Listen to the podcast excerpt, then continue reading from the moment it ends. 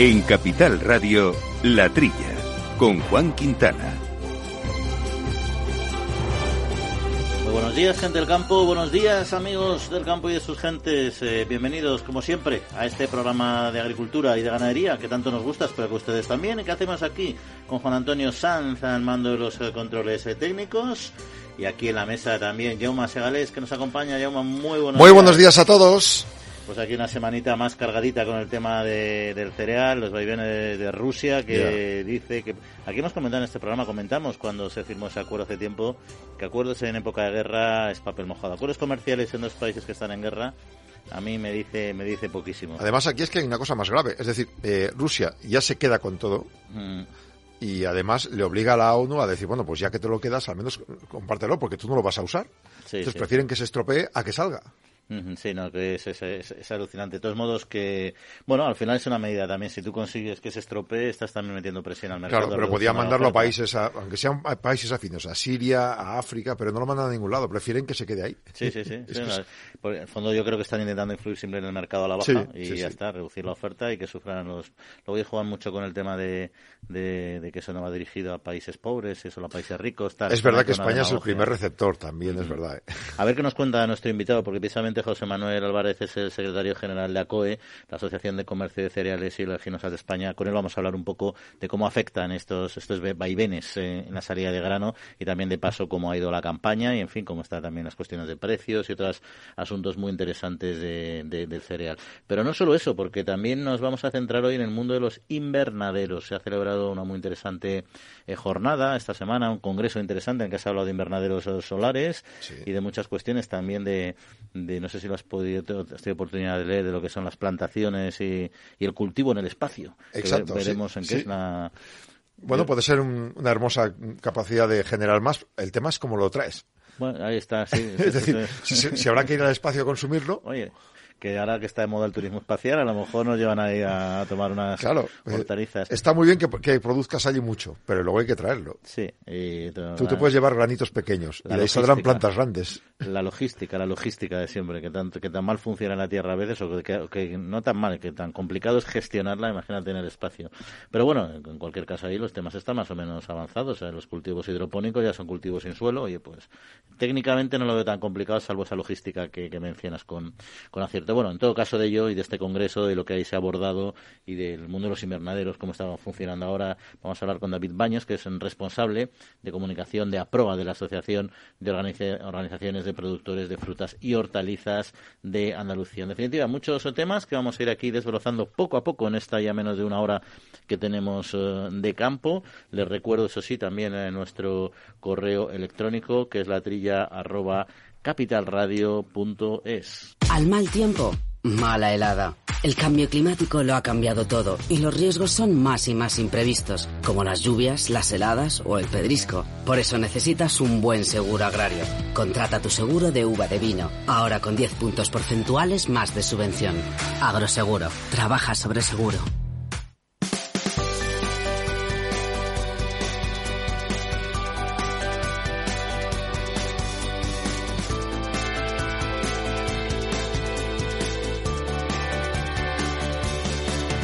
Bueno, pues eh, yo vamos a hacer un repasito a la actualidad Sí. con nuestro invitado posteriormente en la segunda hora del programa. Hablaremos, hablaremos a fondo del tema de los cereales. Vamos a arrancar, si te parece, con penalizaciones. Penalizaciones a las ayudas al desarrollo de la PAC, ya que una de cada cuatro se centran en zonas con limitaciones eh, naturales.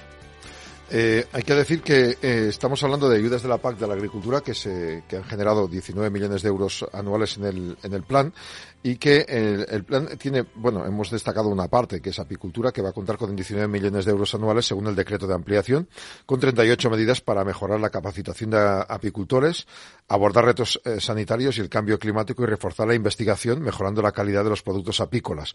Hay que destacar que eh, eh, va a dar respuesta a nuevos objetivos medioambientales según decía el gobierno. Una de las novedades es prevenir daños ocasionados por efectos climáticos adversos y potenciar acciones de comercialización, promoción y mejora de la calidad. Son 19 millones de euros anuales en este caso concreto, eh, nueve y medio de la Unión Europea, cuatro y medio de, de España, del Estado y el resto de las comunidades autónomas. España es el primer productor de miel de la Unión, con 36.000 apicultores y esta es una de las ayudas de la, de la PAC de la que se está hablando esta, esta semana con las ayudas que se van a dar precisamente a estos dos sectores. El tema de la apicultura, que hablaremos también en próximos programas de ellos, porque están teniendo también problemas eh, eh, serios, sobre todo. Bueno, os comentaré alguna vez aquí con esta con esta sequía y esta falta de, de, agua que se está que se está produciendo y, y también o sea, es que hay ahora mismo ganaderos apícolas están en sus explotaciones cazando eh, una, cuestión que hemos hablado aquí que es la avispa velutina la avispa asiática se está, reproduciendo mucho por el levante ¿eh? y en tu tierra en, Cataluña, también hay, ganaderos que tienen que ir a su explotación con con matamoscas a lo bestia, pero con matamoscas literalmente grande, se tienen que poner delante de las colmenas a, pegar porrazos a las, a las, avispas para que no se no entren las colmenas porque son caníbales y se comen las a los animales. Hay un problema serio, es verdad. Y se están, eh, de hecho, están pasando imágenes de, zonas en las que no había habido nunca este tipo de avispas y están llegando. Y bueno, claro, están, están perjudicando y mucho a, los productores de, de miel de abeja. Y hay otra, alguna otra, y hablando precisamente de, de lo que es la, la, la, lluvia. No sé si tuviste oportunidad de ver en su momento una, unas noticias que lanzó el... Bueno, tú sabes quién, sabes quién es este experto Cabañuelas. El de Cabañuelas, sí. Ha dicho que este otoño va a haber más lluvias. Propone, bueno, según el... Eh, este, además es joven. Eh, dice que ha heredado el sistema, el método de, una persona muy mayor, del método de Cabañuelas. Dice, entre otras dicen que predijo Filomena y que este año puede haber un, algo similar a Filomena en algún mm, punto de mm, España, mm, no clarifica dónde, pero que va a ser un año de nieves entre dice que entre diciembre o noviembre, diciembre y marzo va a haber más nieves que otros años. No sé si es para, para calmarnos un poquito, porque año de nieves, año de bienes, si realmente va a haber más agua o bueno, lo comprobaremos este año. Y, fíjate, salió una, también unos, eh, Mario Picazo, que es muy conocido meteorólogo, muy buen experto, ha salido diciendo precisamente que él le preocupa mucho por una serie de análisis meteorológicos que hace una altísima subida de temperaturas o una, un, sostenimiento en la subida de las temperaturas en este invierno que no es incompatible con lo que dice de Cabañuelas, ¿no? Puede haber buenas temperaturas y mucha y mucha lluvia, veremos qué es lo que pasa. Pero vamos a otro último tema que teníamos hoy sobre la mesa y ya vamos a, luego entramos a hablar ya con nuestro primer invitado, que es la producción mundial del vino. Sí. Que va a bajar este. A ver, realmente los datos mm, son escalofriantes porque, según la, patronal, la interprofesional del vino mundial, eh, la producción va a rondar los 260 millones de hectolitros, por debajo de la media de los últimos 20 años. Aquí en la Unión Europea puede aumentar un 2% más o menos hasta 159 millones de hectolitros. Después de un 2021 catastrófico por las heladas, por ejemplo, Francia va a tener un crecimiento del 17%. Francia e Italia han visto afectados sus episodios de calor extremo. Bueno, las lluvias que no han llegado a tiempo a otros países, por ejemplo, España, el tercer gran productor mundial, se quedará en 33 millones de hectolitros, un 6% menos que el año pasado y un 12% menos que la media de los últimos cinco años. Portugal baja un 8% también, Grecia un 29%, Estados Unidos eh, es, un es el cuarto país en importancia en producción, va a tener un 4% menos de vino que el año pasado. Y Sudamérica, la caída es Chile, por ejemplo, el 7%, Argentina cae un 9%. Todos los datos hacen pensar que, salvo España y algunos países de aquí que están aguantando de la Unión Europea, los demás lo están pasando mal. Eh, fíjate, eh, Brasil sí que va a aumentar, pero por ejemplo en, en Australia también 12 eh, millones de hectolitros eh, por una primavera fría y fuertes lluvias en verano, un bajón del 18%.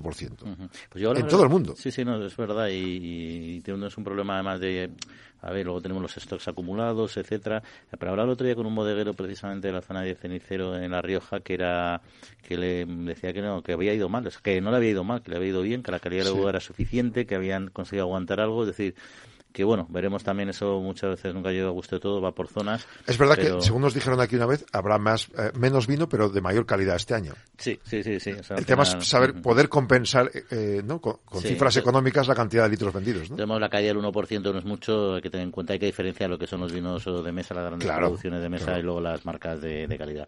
Pero bueno, no vamos a hacer eh, esperar más a nuestro primer invitado y vamos a cambiar de tercio y vamos a hablar de invernaderos. Agrobank les ofrece este espacio.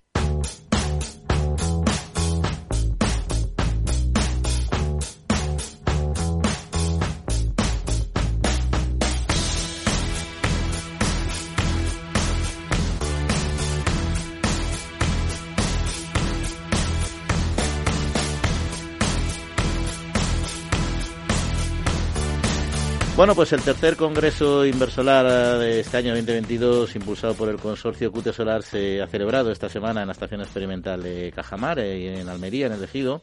Bueno, y se ha hablado de muchas cosas. Se ha hablado de soberanía, de soberanía alimentaria en Europa, de desalación, de, de water mining, de invernaderos solares, hasta incluso, como decíamos antes, llama del cultivo de plantas en el espacio. Bueno, muchos temas vinculados al mundo de la producción en esta, en esta zona de alta productividad, precisamente bajo plástico. Y David Baños es responsable de comunicación de APROA de la Asociación de Organizaciones de Productores de Frutas y Hortalizas de Andalucía y nos acompaña David. Muy buenos días. Muy buenos días, Juan. Encantado de saludarte. Pues igualmente, y también de que nos cuentes un poquito qué, se ha planteado en este Congreso y cuáles son las principales preocupaciones del sector. Bueno, este es un congreso muy especial para nosotros porque, en primer lugar, lo hacemos dentro de un invernadero en producción. Este es un invernadero especial que está dentro de la estación experimental de, las eh, palmerillas en, en Almería. Y, bueno, de entrada queremos normalizar la imagen del invernadero. Es un espacio donde se producen frutas y hortalizas de manera sostenible, es un espacio, como tú decías, de alta productividad, pero además eficiente en el eh, uso y consumo de, recursos para producir frutas y hortalizas, ¿no? Y queremos darlo a conocer, ¿no? A través de este tipo de, eventos, de la mano de la ciencia, de la mano de especialistas, de la mano de divulgadores que hagan también más atractivo al público en general todo lo que hacen nuestros productores, todo lo que hacen nuestras empresas a la hora de alimentar Europa con productos eh, saludables, Juan. Sí, porque hablamos, bueno, interesante, por cierto, eso, nunca lo había visto lo de celebrar el evento de invernadero. menos mal que no es pleno verano, bueno, si no podríais haberlo resuelto. Bueno, la sensación para, para, muchos de ellos es, la de estar trabajando. Para algunos invitados que igual no han entrado nunca debe ser distinta la sensación. Sí, sí, sí, la verdad es que sí. Bueno, hoy, hoy os puedo decir, eh, en estos días, ¿vale? Esta semana, del jueves hasta, hasta hoy, eh, las temperaturas han bajado en, en Almería y hace casi más frío dentro que fuera del invernadero. Ya sabéis que al final se, se conserva mucho mejor el clima, la, la temperatura, no hay, no hay fugas y hemos estado bastante, bastante fresquitos. ¿eh? Una cosa sorprende, sorprende, pero bueno, oye, estamos en la época que estamos y además con el clima un poco loco, dicho sea pasó. En, pero en verano habría sido otra cosa, ¿eh? En verano habría sido otra cosa. Bueno, si lo hubierais hecho en verano, os habríamos puesto un monumento ahí. Oye, y, comentabas, David, el tema de la soberanía alimentaria. Yo no sé si realmente tenemos o podemos llegar a tener soberanía alimentaria en Europa y sobre todo en el sector un poco que os ocupa, el de las, el de frutas eh, y hortalizas. Bueno, eh, eh, Daniel Lacalle, el, el, economista, comenzaba, abría el jueves el, el Congreso resaltando que hemos pasado la primera pandemia de la historia en la que no ha habido ninguna hambruna. Y ponía el foco en la actividad de los agricultores, ya no solo los agricultores de Almería o de la costa de Granada, los de los invernaderos solares, sino de los agricultores españoles, ¿no? Eh, gracias a ese trabajo, gracias a lo que han avanzado los sistemas ya no solo de producción, ¿no? sino toda la logística de la comercialización, el transporte, hemos podido seguir sirviendo semana tras semana productos frescos eh, en los momentos más duros de la pandemia y lo seguimos haciendo eh, ahora que además hay una guerra en los límites de, la Unión eh, Europea, ¿no? Sistemas como el que representamos desde APROA, el de los invernaderos, nos permiten, bueno, pues a partir de un concepto que es el de la intensificación sostenible, en muy poco territorio, producir muchos productos, ¿no? Además, bajo esa normativa de seguridad alimentaria tan estricta que, tenemos eh, en, la Unión eh, Europea y que aporta mayor valor y más calidad a nuestras eh, producciones. Yo creo que, podemos conseguirlo. Lo que pasa es que luego nos topamos también con la realidad, con la competencia de terceros países, que en muchos casos, como sabéis, pues tienen reglas de juego distintas que seguir, ¿no? Diferentes a las de nuestros productores. Y hace falta que al final esa banderita europea la tengamos en la cabeza y en el corazón y que también esté presente en las instituciones a la hora de apostar, pues ya no solo por los agricultores eh, españoles, sino por los agricultores europeos frente terceros países. Más allá de la competencia y los precios, Europa y España, por ejemplo, puede ser eh, es importadora o es autosuficiente. En el caso que has hablado de la pandemia, cerrando fronteras, ¿podemos sobrevivir con lo que producimos? o hace falta material de fuera? Hombre, desde el punto de vista agrícola, yo creo que son pocos los meses al año en los que necesitamos del exterior, ¿no? Tenemos una riqueza, una diversidad y una capacidad eh, muy importante, ¿no? Si, si hoy España destaca desde el punto de vista de la actividad económica en algo, es en la agricultura. Otra cosa es que nos cueste creérnoslo, otra cosa es que, como se ha dicho también en el Congreso, eh, se haga bandera ¿no? de, este sector, de lo que representa y de lo que puede llegar a constituir si hay una apuesta clara y decidida por él. Oiga, hablamos hablabas y comentabas el tema de los invernaderos eh, solares, ¿no? ¿Qué diferencia hay entre un invernadero solar y uno no solar? Pues mira, el invernadero solar solo consume la luz del sol para producir eh, frutas y hortalizas. En, nuestro caso hay otros invernaderos que son los que se encuentran en el resto de, Europa.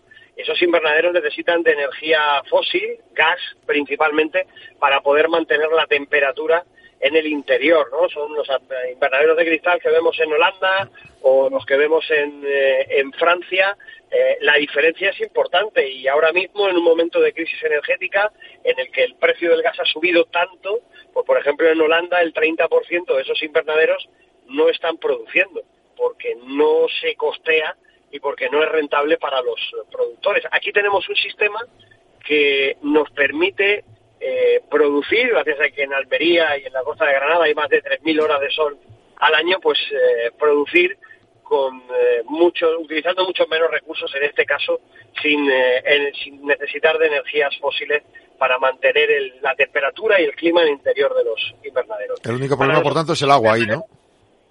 Bueno, el agua, eh, para eso hemos desarrollado también sistemas muy, muy eficientes, ¿no? El consumo dentro de un invernadero es 20 veces menor al consumo de un mismo cultivo al aire libre, ¿no? Por ejemplo, para producir un kilo de tomates dentro de un invernadero, pues bastan 36 litros y en el exterior hace falta 80. Eh, estamos hablando de, una diferencia importante. Es verdad que tenemos estamos geográficamente donde estamos, ¿no? Eh, y tenemos un problema que es la escasez de agua, pero hoy por hoy, a través del el agua subterránea, de la desalación, pues llevamos muchas décadas sin, que falte agua para regar nuestros cultivos, para regar nuestros invernaderos. Aquí hace ya muchos años que se aprovecha hasta la última gota, ¿no? De hecho, los invernaderos tienen sistemas para canalizar eh, toda el agua, incluso la de condensación, y llevarla a las balsas y después eh, utilizarla. La mayor concentración de balsas de, riego de Andalucía está en, en Almería, ¿no? Es, hay un ecosistema increíble. Oye, ya para terminar, David, has hablado de, bueno, estos invernaderos, una de las, de las dudas que siempre pueden quedar es cómo se hace la gestión de la economía circular, eh, no solo de los plásticos, sino todo también de todo el material agrícola que genera, pero quizá lo más visible para la gente y lo que más le viene a la cabeza es el, plástico como tal, ¿no? Sí, mira, la cubierta del plástico, a mí me gusta eh, poner las cosas en contexto, ¿no? Eh, Aquí el problema es comparar la cubierta de los invernaderos con una bolsa de plástico, de las que se han venido usando siempre para hacer la compra, ¿no? Porque una de esas bolsas tiene una vida media de 15 minutos eh, y la cubierta de los invernaderos tiene una vida media de 4 años. Mm. Esa es la primera diferencia. Y luego me gusta poner otro ejemplo. Eh, ¿Sabéis cuánto plástico hace falta para producir un kilo de tomates? No. Pues 8 gramos. Eh, ese es el equivalente al peso de una botella de agua de plástico de, de 20 centilitros. Lo que sucede es que eh, socialmente está aceptado que podemos utilizar esa cantidad de plástico para eh, bueno pues contener una botellita de, agua y no, no sabemos que en el mismo porcentaje, que, con la misma cantidad de plástico, en Almería se produce un kilo de tomates. Y luego, eh, desde hace ya mucho tiempo el 95% del plástico de las cubiertas de los invernaderos se recicla y después lo podemos ver en las ciudades, por ejemplo, convertido en mobiliario urbano o en parques infantiles. De hecho, en algún municipio de Almería eh, destaca en sus carteles que los parques infantiles están realizados con material que proviene del reciclado de los plásticos de, de invernadero. El problema es que sigue habiendo gente que lo hace mal y mientras haya una persona, un productor que lo haga mal, pues eh, tenemos una batalla que ganar y tenemos una guerra que librar. Pero, pero el, trabajo se va haciendo cada vez mejor y bueno, eh, de hecho este año las empresas eh, encargadas de la gestión de los residuos y, los productores han llegado a acuerdos para mejorar todo ese sistema y yo creo que poco a poco y en el futuro esto se va, se va a seguir eh, superando. Estábamos hablando antes en el programa, antes de empezar, eh, que había una propuesta de cultivo de plantas en el espacio. Bueno, hemos tenido la participación de uno de los investigadores eh, de agricultura espacial de la NASA, responsable de los estudios eh, agronómicos espaciales en el centro Kennedy de Cabo Cañaveral, en Florida, eh, Kerry Stuti, que ha puesto como ejemplo el trabajo de Almería, de los invernaderos del el sur de, España, para todos esos proyectos que ellos están llevando a cabo de cara a, en una década, eh, poder estar cultivando en Marte y en la Luna. Todo esto suena a ciencia ficción, pero es eh, el objetivo de la NASA en, estos momentos. Eh, un investigador de gran prestigio a nivel internacional, con una larga trayectoria, que está enamorado de lo que han conseguido los productores aquí, como de un solo invernadero o como del primer invernadero. Eh, Almería se ha convertido en, la zona con la mayor concentración de invernaderos solares del, mundo y, bueno, es más, eh, Gary Stewart eh, se, queda toda la semana en, Almería, en, Granada, visitando cultivos, empresas, eh, intercambiando opiniones con investigadores porque está muy interesado con lo que se está haciendo aquí, ¿no? Eh, por ejemplo, en la Estación Espacial Internacional, el año pasado se, se consiguió el primer cultivo de, pimientos y se sigue trabajando con, con otros productos. Es que, David, tecnológicamente, si uno lo piensa, ve las, la forma de cultivo que tenéis en los invernaderos en Almería y conoce lo que son los cultivos hidropónicos, etcétera, y ves una, un espacio de cultivo que se puede habilitar en el espacio, donde además nunca vas a tener tampoco nubes, etcétera, y cual, no sé, o sea, que a mí no me parece ciencia ficción, desde luego. Luego sí lo que decía, nos me contaba antes eh, Jaume, es que el problema es la logística. La logística, cómo subes el plástico y cómo bajan los tomates. O sea, con la cesta de la compra no se va a subir cómodo, pero, o sí, ojalá. Sí. Sí, desde luego, desde luego. Además, si uno pilla un atasco de aquí al aeropuerto de, de perdón, al supermercado de Marte, pues ya uno se da el fin de semana, ¿no? Pero, pero es cierto, eh, nosotros aquí concebimos los invernaderos como la casa de las plantas, la casa de los cultivos. Nosotros eh, no tratamos de, de, que haya una producción artificial, eh, no tratamos de, forzar nada, sino de proteger eh, las plantas, proteger sus frutos y conseguir el, mejor espacio posible para, para que se críen de, la mejor manera, sean productivas y en los últimos años también además hemos vuelto a, a, incluir la vertiente del sabor, que es verdad que se había perdido. Sí, eso es un tema, un tema que se, ha, que, se ha, que se ha demandado mucho y se demanda mucho por parte del consumidor, ¿no? la, investigación genética. Hoy en, día aparecen más variedades de, sabor cada año que de cualquier otro tipo. Por ejemplo, el tomate, ¿no? El tomate raf es de invernadero, eh, las sandías sin pepitas, eh, las primeras eh, aparecieron en los invernaderos, los tomates, los pimientos dulces que tan de moda están ahora. Es que no quiero decir marcas comerciales. Sí, sí, pero las, las, conocemos, pero hay que dar. En la mente cuáles son, son de invernadero, ¿no? Hay un gran esfuerzo, ya no solo de los productores, ¿no? Sino de todo el sector auxiliar, ¿no? En este caso de las casas de semillas también. Muy bien, David. Eh, pues muchas gracias por acercarnos eh, lo que ha sucedido en este evento y esperamos ya con ganas el, el próximo año. Un saludo. Un abrazo fuerte. Gracias por eh, estar siempre atentos a lo que sucede en los invernaderos solares de Almería. Agrobank les ha ofrecido este espacio.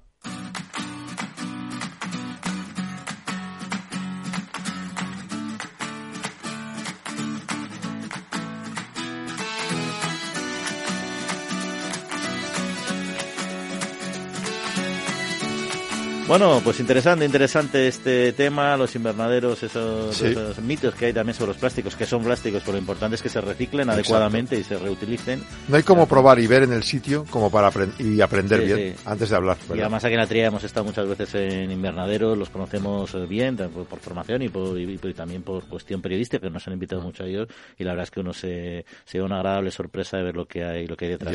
Y sobre todo ahora avanzando en el tema del sabor, como él ha dicho nuestro invitado, que es clave para el consumidor. Claro que hubo un momento en que era necesario producir mucho para alimentarse, pero una vez que ya tenemos la suficiencia que decíamos alimentaria, ahora queremos ya también una calidad no solo de productos, sino de, organoléptica. Hay que ir por el, plus de calidad, de sabor y, de sanidad también, claro. Oye, y el puente de todos los santos, eh, el día de todos los santos, que es un, saben nuestros oyentes que es una fecha clave porque hablamos recurrentemente eh, del sector de la flor cortada, también porque lo ha pasado muy mal en esta temporada y lo está pasando muy mal y parece, parece, todavía faltan datos y los veremos más en detalle la semana que mm. viene que queremos charlar con ellos, pero parece que, bueno, que ha sido un, una pequeña balón de oxígeno para el sector. Sí, el balance que nos han dado es que eh, había optimismo, todos los santos es el 20% de la facturación anual de la floristería, crisantemo, clavel, rosa, las flores naturales más demandadas, también el gladiolo. Este año la demanda es la misma, que, que los otros años, pero la oferta es inferior. ¿Por qué? Pues porque no ha habido, por ejemplo, ayudas eh, de la política agraria común a la flor cortada, no han recibido ni un euro, y menos con el tema de la pandemia. Fíjate un detalle que han dado, una reducción de superficie drástica. En la provincia, por ejemplo, de Cádiz, había 400 hectáreas para el cultivo de flores en el año 19. Bueno, pues eh, luego se bajó a las 200 hectáreas. A finales de los años 90 eran 1.200. Estamos hablando de la sexta parte. Hay la sexta parte de superficie dedicada a unas flores que cada año más o menos se consumen las mismas. Con lo cual, claro, realmente con las que se han producido ha habido suficiente para abastecer el mercado. Eso no significa que ganen más dinero porque han producido menos, claro. Sí, la verdad es que eh, aquí hemos seguido de cerca con el, con el COVID, porque hay que recordar que en el COVID, claro, el consumo de flor cortada se redujo al 100%, porque nadie, nadie compraba nadie flores. compraba flores, no se puede ir a los cementerios, no se puede ir a los sanatorios, no había celebraciones, más allá de algún detallito que podrías tener en tu familia puntualmente. Es verdad que no tuvieron ayudas y, es un sector muy competitivo, pero claro, fue tremendamente estrangulado, ¿no? Tuvo algún tipo de apoyo gubernamental, pero fue, fue pequeño para lo... Claro, también hay que entender el gobierno, es que muchísimos sectores en una situación crítica. Todo el mundo pedía y, el dinero había que repartirlo como se podía. Oye, si vamos, eh, continuamos y hablamos ya del tema de los precios de los alimentos en concreto, ¿no? Son, es muy curioso el panel que se ha presentado esta semana con el de los precios, porque eh, los precios de los, alimentos siguen, siguen subiendo, siguen escalando. La Navidad está a la vuelta a la esquina y todo el mundo, pues igual que, por ejemplo, el turismo, eh, la restauración, pues en verano hubo un carpe diem que sigue ahora. Dicen que la previsión es que estas navidades la gente siga saliendo a comer. Ya, bueno, si viene la crisis ya vendrá, pero al menos esa estancia en familia, esa tradición la vamos a mantener. Pero, por ejemplo, eh, en agosto recuperaron un 43% del año anterior de la pandemia en la restauración. No así en la compra-venta de productos. Los supermercados calculan que en esta campaña se juegan un 10% de las ventas anuales. Hay incertidumbre, hay malas perspectivas. Según el presidente de AECOC, eh, lo importante es eh, que es un, un sombrío ejercicio ejercicio que ha animado a superar desde la unidad de cadena alimentaria. Que no hagan la guerra por su cuenta. Hay que eh, explicar que los precios tienen unas subidas pero que mucha gente no se da cuenta. Eh, hay una errónea percepción de los consumidores, según, eh, según explican, por ejemplo, desde AECOC. el 72% de los consumidores dicen que la subida de la, cesta de la compra es, es, una realidad, pero hacen cálculos erróneos y creen que pagan un 17% más por encima del 48%, del 14,8% real. Y digo, vamos a ver, está muy bien que son datos, pero cuando tú y yo vamos al supermercado no vamos a calcular si hemos pagado un 14,8% más o un 17% más. La sensación que tienes es que ha subido mucho. Está claro, sí, sí. Entonces, claro, dicen, bueno, la percepción ha hecho cambios en la forma de consumir. Lógicamente, cuando un producto te sube más del 20 o el 30%, buscas marca blanca o buscas otro producto. Hay algunos que han subido hasta el 50%. Es verdad que los datos son del 14,8 de media, pero el 14,8 de media en todos los productos de alimentación no significa que todos hayan subido esto. La leche puede haber subido un 20, otros habrán subido un 4, y la sensación de los dice la sensación de los eh, consumidores es de un 17%. Pues poco me parece, poco me parece.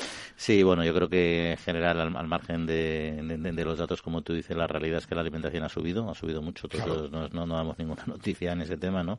Que se está haciendo un esfuerzo por de, las economías domésticas por adaptarse, buena parte de ellas, que están reduciendo el consumo, aunque y que eso también tiene un impacto en el, en el propio sector alimentario, porque aunque los precios son más altos, evidentemente la reducción de consumo no está compensando y luego sobre todo los diferenciales que tienen ellos en sus en sus en sus balances eh, en sus cuentas no pero bueno hay que destacar también de este, de este estudio que han presentado hay otro dato tanto AECOC como las patronales de la industria piden que se baje de forma temporal el IVA a los alimentos como pasa con el superreducido en algunos frescos no la propuesta dicen tendría un impacto inmediato en el consumo. Ese dinero claro ese dinero si estás acostumbrado a gastarte 100 euros gastarías 100 euros igualmente y eso generaría más. Dicen que Polonia y Lituania han eliminado los impuestos a los los alimentos básicos. Letonia y Croacia los bajan. E Italia lo está estudiando, mientras que Portugal ha anunciado una propuesta para agravar los beneficios extraordinarios en sectores como la distribución. Y proponen estas dos acciones de forma eh, consensuada. Grabar a los que más ganan, pero mm, mm, abrir la mano con el IVA para muchos otros productos de alimentación. El IVA también, eh, yo creo que es una de las necesidades de las eh, medidas inmediatas que suponen un, golpe también para las arcas del Estado. También es verdad que con la subida de los precios, en, al menos en determinados momentos, se, está ingresando más, aunque se reduzca el consumo, pero la subida de precios disparada al final supone una mayor recaudación de IVA por parte del gobierno, en este caso de la, de la Unión Europea. ¿no? Y, bueno, es una solución directa, desde luego. Hombre, nunca es el 100% lo que se amortigua el precio, porque también eso permite un pequeño colchón a, a la industria alimentaria de, de, bueno, se aumenta el consumo, pero tiene un pequeño colchón ahí de movimiento para ajustar más sus márgenes. Pero desde luego lo, eso es lo, que reclaman todos los sectores, pero también el gobierno tiene que tener cuidado como, como lo ajusta porque luego tampoco lo puede subir, ¿no? Claro, es que luego al final, eh, esto es cuando se asiente ese precio, luego, ¿cómo lo subes? Luego el, exacto. ¿Cuál es la, fecha ideal para subirlo? ¿no? Pero bueno, ahí yo menos, afortunadamente no, que no tenemos que tomar nosotros decisiones porque son, son complejas y muy multifactoriales. Vamos a cambiar de tema, si te parece, porque teníamos el tema un poco central de esta semana también, que ha sido los cambios de posicionamiento ruso con respecto a, al, grano y a la salida de grano de Ucrania, que como sabemos todos tiene, o creemos que tiene un gran impacto en el mercado. Lo vamos a saber ahora en concreto unos instantes con nuestro siguiente invitado. Sentir que la innovación, la sostenibilidad y la digitalización son la agricultura del futuro. Es sentirse agro. En Agrobank queremos apoyar a las personas que transformáis el sector agroalimentario creando un gran ecosistema de innovación agro. Siente agro. La nueva era empieza contigo. Infórmate en caixabank.es.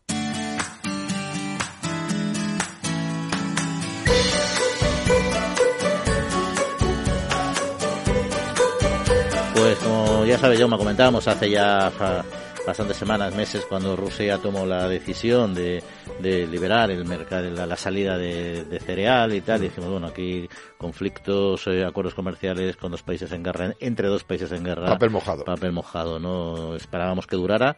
Eh, la semana pasada, de repente, esta semana, pues de repente, por motivos que Rusia justificó a su manera, decidió volver a, a frenar un poquito esa salida, luego ha vuelto a cambiar de opinión. Bueno, son vaivenes en las decisiones político-militares, en este caso casi de, de este país, eh, que afectan o que deben afectar mucho al comercio internacional y también a lo local. Y, de ello precisamente queremos hablar con nuestro invitado, con José Manuel Álvarez, que es secretario general de ACOE, de la Asociación de Comercio de Cereales y Oleaginosas de España. José Manuel, buenos días y bienvenido.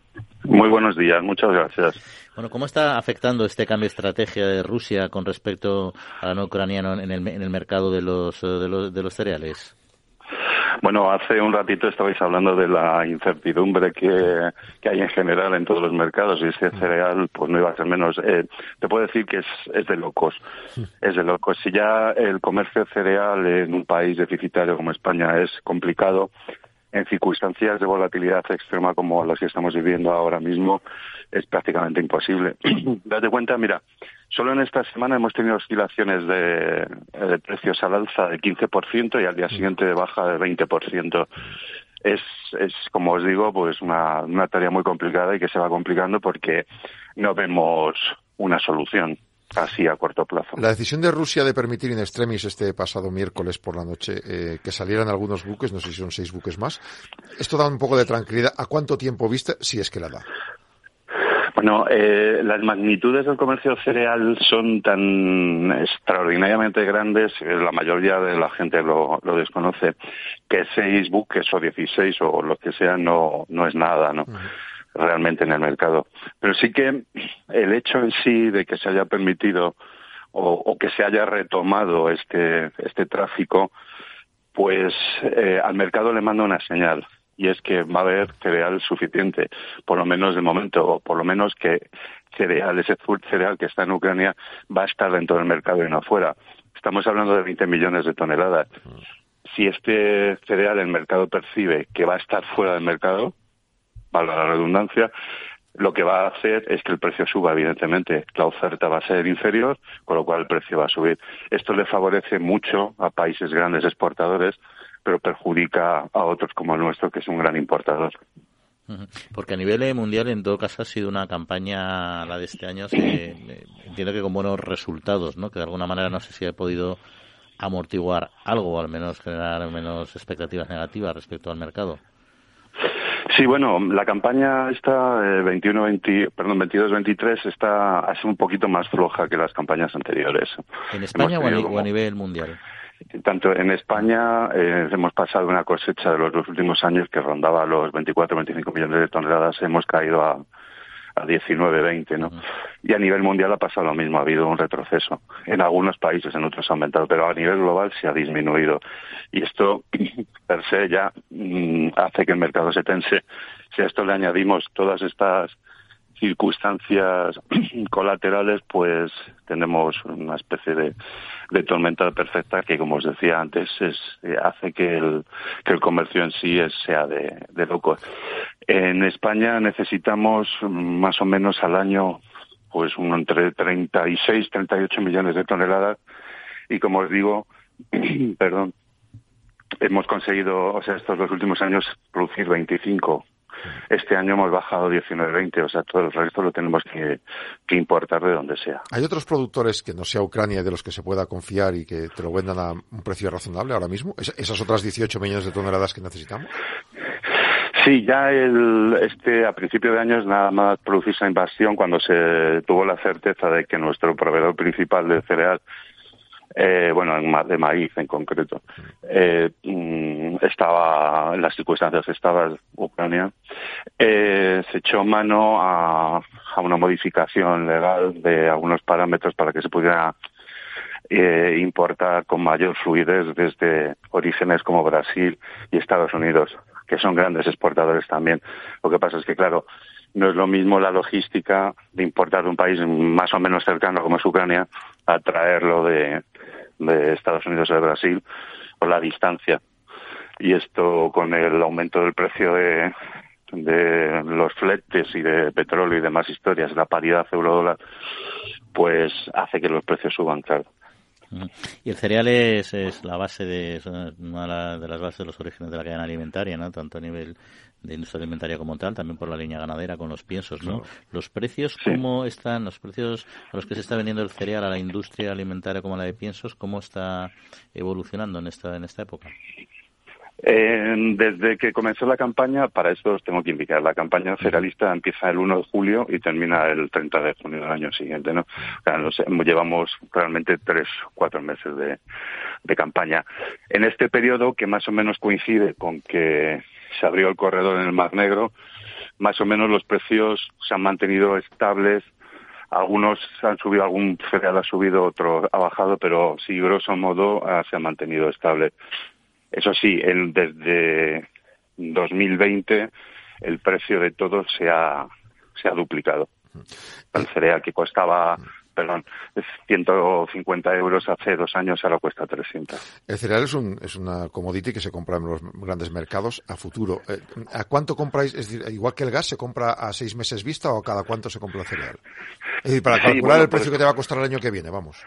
Sí, sí puedes, hay, hay diversas modalidades, puedes comprar a más o menos meses, ¿no? Depende de, de tu necesidad, pero dada la volatilidad del mercado ahora, la verdad es que es un poco arriesgado, ¿no? Solo las empresas que tienen espaldas muy grandes pueden permitirse el lujo de, de estar cometiendo un error muy grande o de un acierto muy grande, porque nunca se sabe.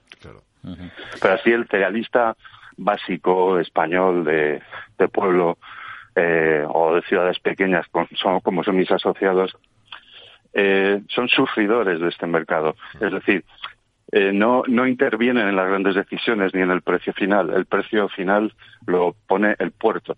O sea, el precio al que llega el cereal en el puerto más el transporte a tu zona es lo que te van a pagar por el cereal. Con lo cual, pues estamos sujetos a eso, a, al mercado internacional de todas formas.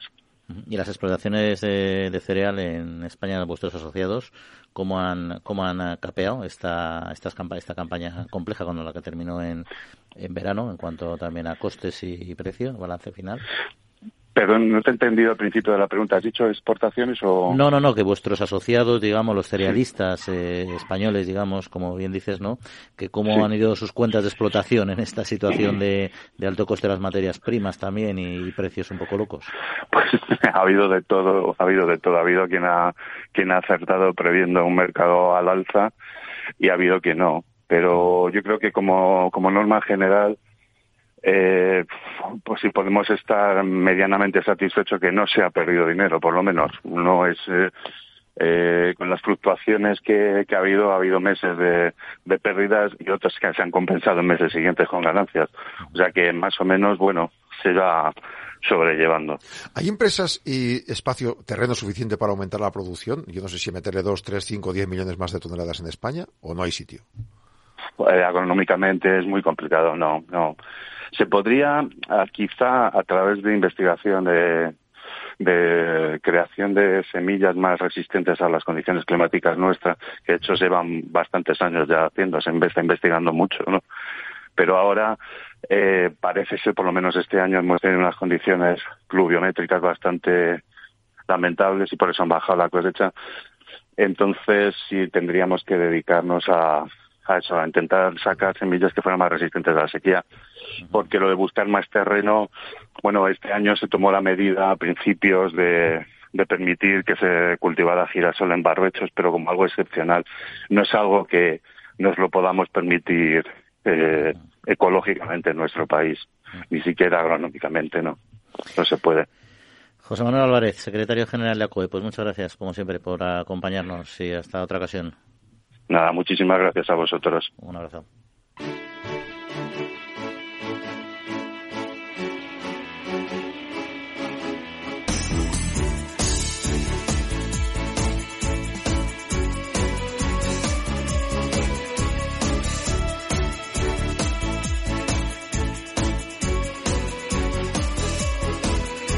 Pues mira, es bueno también sector eh, con grandísimas incertidumbres, con dientes de sierra como tienen el sector del cereal, como el olivar, son muy clásicos, pero bueno, es bueno saber que al menos no han sido de los que han sufrido de manera más radical. Es verdad que el precio de los cereales se ha disparado y también sus altos costes de alguna manera se, han, se han compensado. Y lo que decía, lo que preguntabas tú muy acertadamente de aumentar la superficie es complicadísimo en España porque hay poca capacidad ya de producir en cereal. Las tierras, además de muchísima calidad, se utilizan para otros cultivos más con mucho más rendimiento. Mm. Pero lo que ha dicho nuestro invitado es clave, o la mejora genética, la mejora vegetal. El problema que tenemos es que tenemos capada la, la, transgénesis, los organismos, el desarrollo. Claro, porque al final es mucho más eh, eficiente eh, conseguir una variedad que realmente resista a la, sequía y conseguir un trigo resistente mucho más a la sequía, porque según se está avanzando el cambio climático, las temperaturas son más altas, los cultivos necesitan. Claro, cada año producirás menos. Claro, efectivamente. Entonces, pero, entonces tú por mejora genética convencional es complicado porque modificas una propiedad, pero también otras. Si tú eres capaz de selectivamente decir esta planta la voy a hacer exclusivamente más resistente a la sequía, pero se mantiene igual que antes en otras cuestiones, consigues eh, mantener unos niveles de productividad muy altas, aunque y eso efectivamente te permite mantener la rentabilidad de las explotaciones y aumentar el volumen. Y no solo la rentabilidad del productor de aquí, sino evitar eh, tener que importar tanto. Claro, totalmente. Es que al final eh, el ideal dejarías de estar en manos de otros. Claro, sería que tuvieras una, una balanza comercial eh, positiva, sería el objetivo real. No lo puedes hacer por metros cuadrados, hazlo por kilos por hectárea. exactamente, exactamente. Oye, por cierto, vamos a cambiar de, tercio y hablamos de, ataques de lobos. Ataques de lobos que es una de las lácaras que tenemos en, en nuestro campo últimamente. Hemos debatido en este programa hasta la mm. saciedad. Qué pena que no estén aquí hoy ni Quinti ni, ni, ni Jesús Moreno, pero vamos, Quinti sobre todo, porque lo expresa todo muy bien en este, en este campo. Pero bueno, ataques de lobos en concreto en la provincia de Ávila. Sí, UPA y Coac dicen que se atreven a apuntar que encabezan el dramático ranking de ataques de lobos en no solo a Castilla y León, sino a nivel nacional. El año pasado hubo 1.500 ataques certificados, o sea, demostrados, vamos. Eh, este año, 2022, eh, hasta octubre llevaban ya 900 eh, explican que es una situación escandalosa y que es de dominio público que la provincia de Ávila se pone como ejemplo del resto de la región como caso extraordinario por el excesivo número de lobos. Apelan una vez más a las administraciones a que emprendan actuaciones contundentes, además eh, de, sentido común, ¿no? Porque de lo contrario las ganaderías extensivas de la provincia y las producciones de calidad pues van a seguir mermadas. No solo es las piezas que pierden, sino que, por ejemplo, por el estrés, las, em, los rebaños que, las, eh, las que están embarazadas que lo pierden también. Aquí hay una, hay una cantidad de, de contrasentidos y absurdos que, que es brutal. O sea, los ecologistas defienden eh, que el lobo tiene que recuperarse en nuestras tierras, en dominio público, privado, donde sea, mm. hay que recuperar este animal. Porque además y luego hablan del bienestar animal, etcétera. Pero no les preocupa nada el destrozo que hacen los lobos con las ganaderías, porque cuando matan a un ternero, matan a una madre, algunas veces se la comen, pero luego sabes que, muchas veces no, no, no siempre se lo come, mata y luego vuelve a cabo unos días y el animal ya no está, etcétera Y hacen unos destrozos, o sea, las dejan a los animales reventados, eh, sufriendo, agonizando, pero ese, ese sufrimiento del animal de explotación ganadera a estos grupos no les preocupa. Se podría dejar unas zonas valladas y que estén los lobos ahí para que los vean los demás. Es que ese, es, que ese es el tema, o sea, ni siquiera para que los vean. O sea, lo que no tiene sentido es que eh, tengamos un depredador natural, que es el lobo. Yo creo que somos la única especie que a sus depredadores naturales... Los premiamos. se dedica a, recuperarlos y ponerlos a vivir alrededor suyo. Eh, no tiene sentido. El lobo dice, no, no mataba a nadie. Bueno, en España sí, no. En otros países se matado a gente. En Canadá hace, recientemente mató también a una persona, etcétera Pero según se extienda y vayan, vayan eh, ocupando nuestros campos, pues el riesgo de que una familia que va con un niño, un, montañero que se tenga un accidente y se hiera, pues mucho más probable que lo ataque un lobo, ¿no? Porque el lobo, mm, su naturaleza es atacar. Atacar, ni más ni menos. Cuando ve a una, persona. Entonces, no tiene ningún sentido lo que estamos haciendo con el lobo. Unas jaulitas, como dices tú, para esclaviar, quizás es excesivo, pero puedes, puedes acotar espacios. una superficie de X hectáreas que sean valladas y que sea para el lobo. y, que la gente los vea ahí. ni siquiera, o, ni siquiera, si no quieres hacer eso un espectáculo porque tal, bueno, pues están ahí, viven los que se, como los osos en muchos sitios, los tienes ahí, una reserva, y ya está, pero no hagas que campen y que acaben como los jabalís que entran en nuestros pueblos a comer la basura. Y el lobo también puede llegar a entrar perfectamente, es que es un despropósito. Sí, sí, no tiene ningún sentido, pero bueno, están en eso ahora mismo y con la ley de protección animal va a ser, va a ser peor. No, si les estamos haciendo hasta autopistas, están ahora defendiendo hacer corredores para que para evitar la endogamia y entonces que se puedan mover de unas zonas a otras y a su vez procrear, bueno, vamos, una cosa yo creo que, que ridícula. Y eso no quiere decir que estemos en contra de que se recupere el lobo. Estamos a favor de que haya una recuperación del lobo. Pero de forma racional. controlada y racional. y que coexistan con nosotros, no que se carguen a nuestros animales, a nuestras ganaderías y, Dios no lo quiera. Alguna, persona. Alguna persona, ¿no? Eh, otro temilla, si te parece, porque yo creo que Bruselas nos puede dar un tironcillo de orejas con el tema de. Creo que nos lo ha dado ya. De nitratos y fertilizantes, ¿no? Eh, han puesto un recurso contra España por haber incumplido obligaciones en lo que respecta al uso correcto de nitratos y fertilizantes de algunas regiones. Condenan en costas a España porque Castilla León, Extremadura, Galicia, Baleares, Canarias, Madrid y Comunidad Valenciana, vamos, la mitad de España, sigue habiendo superficies que no se han designado como zona vulnerable a nitratos. Además, eh, no han adoptado medidas necesarias para hacer frente a la tendencia al alta de la contaminación y además también alegan que los programas de acción no tienen medidas suficientes en relación a aplicar fertilizantes a tierras inclinados o escarpados, Detallan, por ejemplo, Extremadura. Sigue faltando medidas sobre almacenamiento temporal de estiércol sólido en el campo, sobre registro de fertilización y en relación a la cantidad máxima de estiércol autorizada. En Madrid, por ejemplo, no hay medidas necesarias, dice la, Comisión, sobre almacenamiento temporal de abonos en tierras y reprochan en, general pues que no se han tomado las medidas necesarias. Con lo cual, después de una inspección, nos condenan en costas. No hay constancia de que haya multa, pero de momento el gasto del juicio lo pagamos. Bueno, agacharemos la cabeza. Yo ahí no me va a dar una opinión porque desconozco si esos datos son exactamente así o no. Supongo que la comisión, si lo ha investigado, querrá decir que en algunas cuestiones no estamos haciendo bien nuestros deberes. Oye, pues nada. Aquí cabe pensar si es que investigan en base a los documentos entregados o mandan inspectores a la zona. Mm, ahí tampoco tengo ya la información. Normalmente la comisión es información y también hacen inspecciones periódicas en, en, casi todos sus análisis. Pero, bueno, ahí ahí lo dejamos. Es una noticia, hay que darla y ya veremos en qué se traduce. Pero bueno, si te parece, entramos, nos vamos eh, de paseíto a nuestra España medio llena, que tanto nos gusta, a conocer eh, cuestiones sobre nuestros pueblos que nos trae siempre nuestro compañero eh, Pablo Maderuelo y que esta semana pues nos va a llevar a una zona muy bonita de Castilla y León a hablar también del ámbito y el campo de la investigación que es especialmente chulo, y de la apicultura que comentábamos antes, ¿no? Un sector que lo está también pasando, mal, pues a ver qué, qué aporta estas investigaciones en el campo de la apicultura. Pablo, muy buenos días. Buenos días a todos, como siempre un fin de semana más en la España medio llena aquí en la trilla preparados para contar historias inspiradoras, proyectos innovadores que tienen su origen en el medio rural de nuestro país. En esta ocasión os voy a llevar hasta un pueblo muy pequeño de la provincia de Valladolid que se llama Villa Carralón, donde vive Cristina. Cristina se dedicaba a la investigación científica y hace varios años decidió poner en marcha un proyecto ligado a la apicultura. Este proyecto es muy especial, es innovador y además le ha permitido desarrollar una miel que va a ser muy específica y se va a convertir en una seña de identidad de esta zona de la provincia de Valladolid y de Castilla y León. Vamos a conocer su historia, ella misma nos la ha contado en primera persona.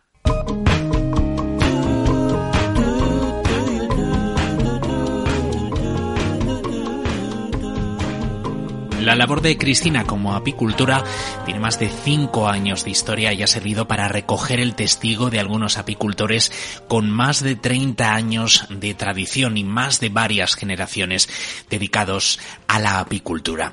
En la tierra de Campos, en el lugar en el que se fue a vivir hace algunos años por motivos personales, ha comenzado a desarrollar este proyecto que ella misma nos ha explicado. Empecé hace unos cinco años con una persona de aquí, de, mi pueblo, al que yo me vine a vivir pues por circunstancias personales y, empecé conociendo la apicultura de una forma casi muy de refilón y, bueno, me, encandiló. La verdad es que me enamoró y pensé que era algo a lo que se le podría dar mucha más expansión. No había ningún apicultor importante en mi zona y pensé que era una buena área de negocio. y bueno, así arranqué, aprendí con él y, después, pues hace un par de años, mm, me inicié la actividad de forma profesional. La propia Cristina nos ha dado algunas cifras que nos permiten hacernos una idea de la envergadura del trabajo que está desarrollando desde Arcadia Apicultores. Cuento con unas 250 colmenas. Quiero aumentar la, cabaña apícola hasta unas 400 más o menos,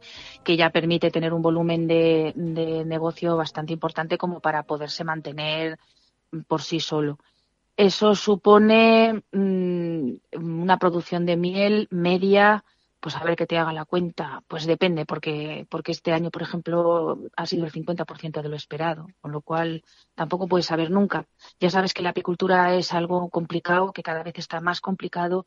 Tenemos muchos problemas, el cambio climático, los pesticidas, pero bueno, sí que andaríamos en torno a los 7.000 kilos o algo así. Parte de eso no se vende en forma de miel, sino que nosotros tenemos una idea de, transformación del producto. Porque la miel ya sabes que en este país tiene unas competencias además bastante desleales de otros productos que vienen de fuera que a veces están adulterados y, y, no hay una gran cultura de miel todavía aunque ha mejorado mucho. La verdad es que la gente ya empieza a conocer lo que es la miel de verdad.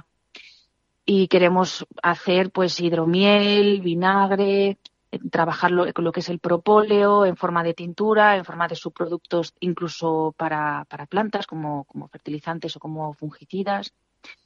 Y, y, bueno, todo lo que se nos ocurra. Trabajamos cera y en principio, bueno, pues ahí voy.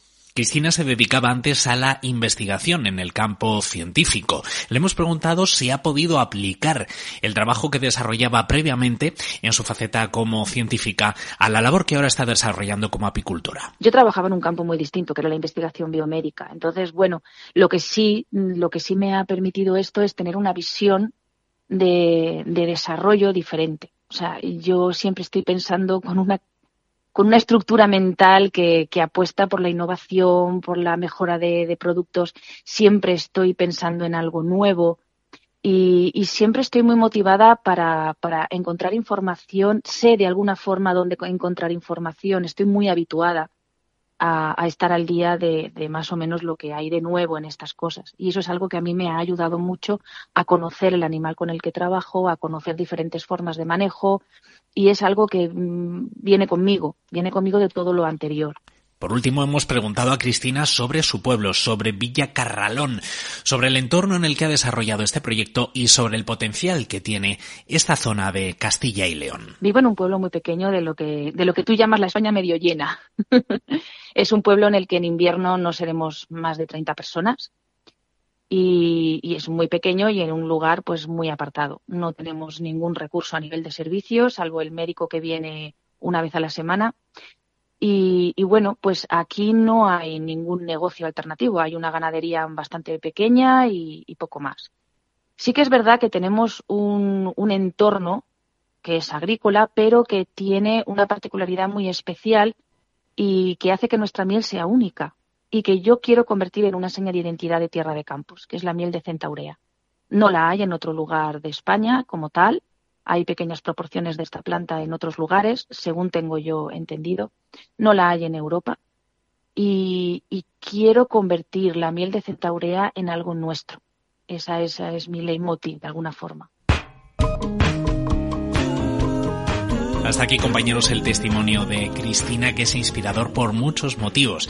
Por su historia, por su proyecto, por el sector en el que se desarrolla, pero también porque ha sido capaz de crear una nueva seña de identidad en una comarca, la Tierra de Campos, en la que ahora es posible encontrar esta miel de centaurea que es eh, prácticamente dificilísimo encontrar en otros puntos de España. Un producto único y muy especial. Hasta aquí una semana más la España medio llena. Que disfrutéis del fin de semana. Un abrazo. Así lo haremos, Pablo. Muchas gracias. Un abrazo y la verdad es que un testimonio impresionante. A mí estas personas que llegan al campo, de, que, que, toman la decisión, como ha dicho eh, su invitada, de, de, entrar y meterse en un sector que no es el suyo y, y se mantienen porque la imagen así un poco idílica del campo, los pueblos, la agricultura es muy fácil tenerla y te puedes lanzar, pero luego el día a día es, muy complicado. El día a día es complicado, es jodidillo, como quien dice, ¿no? En muchos casos, sobre todo cuando no estás habituado y no lo tienes en tus genética y en tus raíces, ¿no? Y luego el encontrar estas nuevas formas, estas nuevas variedades de miel con estas eh, especies tan desconocidas, pues yo creo que le da un factor diferencial, porque lo hemos comentado muchas veces, la miel el problema que tiene, sobre todo, es que está muy, es muy horizontal, la miel industrial me refiero, y luego tienes que ir a nichos de de, miel muy monofloral y tal, y, conseguir tu marca específica para poder, para poder eh, vivir de ello de alguna manera, ¿no? Y esta mujer lo ha hecho y pues genial, ¿no? Bueno, fíjate, es una de las 200.000 nuevas incorporaciones que haría falta al campo. sí, porque eh, dice un 38% se incorpora a la agricultura y la ganadería, de los de la cantidad que se incorpora a la agricultura y la ganadería, el un 38% de los jóvenes tienen titulación universitaria, que yo no sé si es mucho o poco comparado con otros sectores, pero a mí me gustaría todavía que fueran que fueran más, la verdad, que el 38%. Pues es un estudio llamado AgroMillennials, perfil de los nuevos agricultores. Eh, el 65 tiene como mínimo bachillero FP y de ahí el 38% eh, son los que tienen ya carrera. Según se explica, eh, 100 hombres y mujeres se ha hecho la encuesta con dedicación y rompen mitos. Prueban que los agricultores jóvenes están más formados que las personas de su generación que se dedican a otras actividades. Y porcentualmente respecto a otras actividades económicas, hay más preparación de estudios en los que se dedican al campo. ¿Por qué? Porque por una parte tienen el expertise, como dicen, de, la familia, la mayoría se, han informado, han, han estado trabajando con sus padres, pero además los padres les han mandado a ir a estudiar para, para mejorar. Y entonces han decidido eh, aplicar los conocimientos que tienen de nuevo al campo. Aún así, según COAC, haría falta 200.000 nuevas incorporaciones para un relevo generacional. Eh, hay que decir que eh, el 3% del, del total de las explotaciones tienen menos de 35 años. Son, son 27.000 titulares. El 40% tiene más de 64. Habría que llegar a esa cantidad. Un 75% de los jóvenes descienden, como decimos, de agricultores, han vivido y viven en el medio rural y el aprendizaje lo invierten precisamente en mejorar eh, el funcionamiento de la empresa de la familia. Poco que ver con lo que pasaba hace años, que en el mundo rural eh, no se formaba nadie, el sector agrícola era muy de subsistencia, muy de de la tradición histórica y lo que se había hecho toda la vida, ¿no? Y esto es un cambio importante, la verdad es que es una cantidad... Destacan que todos, aunque en muchos sitios no hay mucha ah. zona de cobertura de Internet, la mayoría tienen sus redes sociales, se informan por Internet, hacen toda la burocracia por Internet y se quejan de la excesiva burocracia precisamente, que les obliga a ir a muchos, muchas veces a hacer papeleos que podrían hacer desde casa. Pero yo siempre con la crítica de la burocracia, que la entiendo, porque es muy burocrática nuestra política agrícola común, pero es una política que le da el 30% de las rentas al agricultor, ¿eh? Mm. O sea que al final cuando tú vas a recibir el 30%, la burocracia es imprescindible. ¿verdad? Vaya, vaya si te interesa, ya te digo, porque si no, al, si no al final sería un descontrol también, ¿no? Dicho eso, ojalá se pueda simplificar, pero la PAC, yo siempre digo que cada reforma de la PAC que se hace, ya siempre está lo mismo, simplificación, simplificación. Pasan tres años y se ha completado. Estamos en las mismas. No, estamos incluso peor a veces, pero bueno, es lo que es lo que hay, o sea, que ahí no, ahí no hay más, no, no hay más tela que la que arde, pero bueno, que la gente joven vaya a formar el campo es fundamental, sobre todo ahora, como decíamos, que quiere un modelo agrícola ya no solo de sembrar mucho y producir mucho, sino de conseguir una máxima productividad y encima de una forma muy, muy sostenible, que cada vez es más complicado. Trabajar mejor y ganar más. Pues ahí está, lo que todos, lo que todos queremos, entre otras muchas cuestiones. Nosotros ya nos tenemos que despedir, Yoma, que se nos ha ido Se nos ha ido el tiempo y nada, y tenemos que decir adiós a nuestros oyentes. Que disfruten todos y hasta la próxima. Y a Juan Antonio Sanz también, controles técnicos aquí, muchas gracias como siempre por hacer el programa y a todos ustedes por acompañarnos. Así que lo dicho, que pasen muy buena semanita, que se cuiden y en siete días volvemos a estar con ustedes. Un saludo.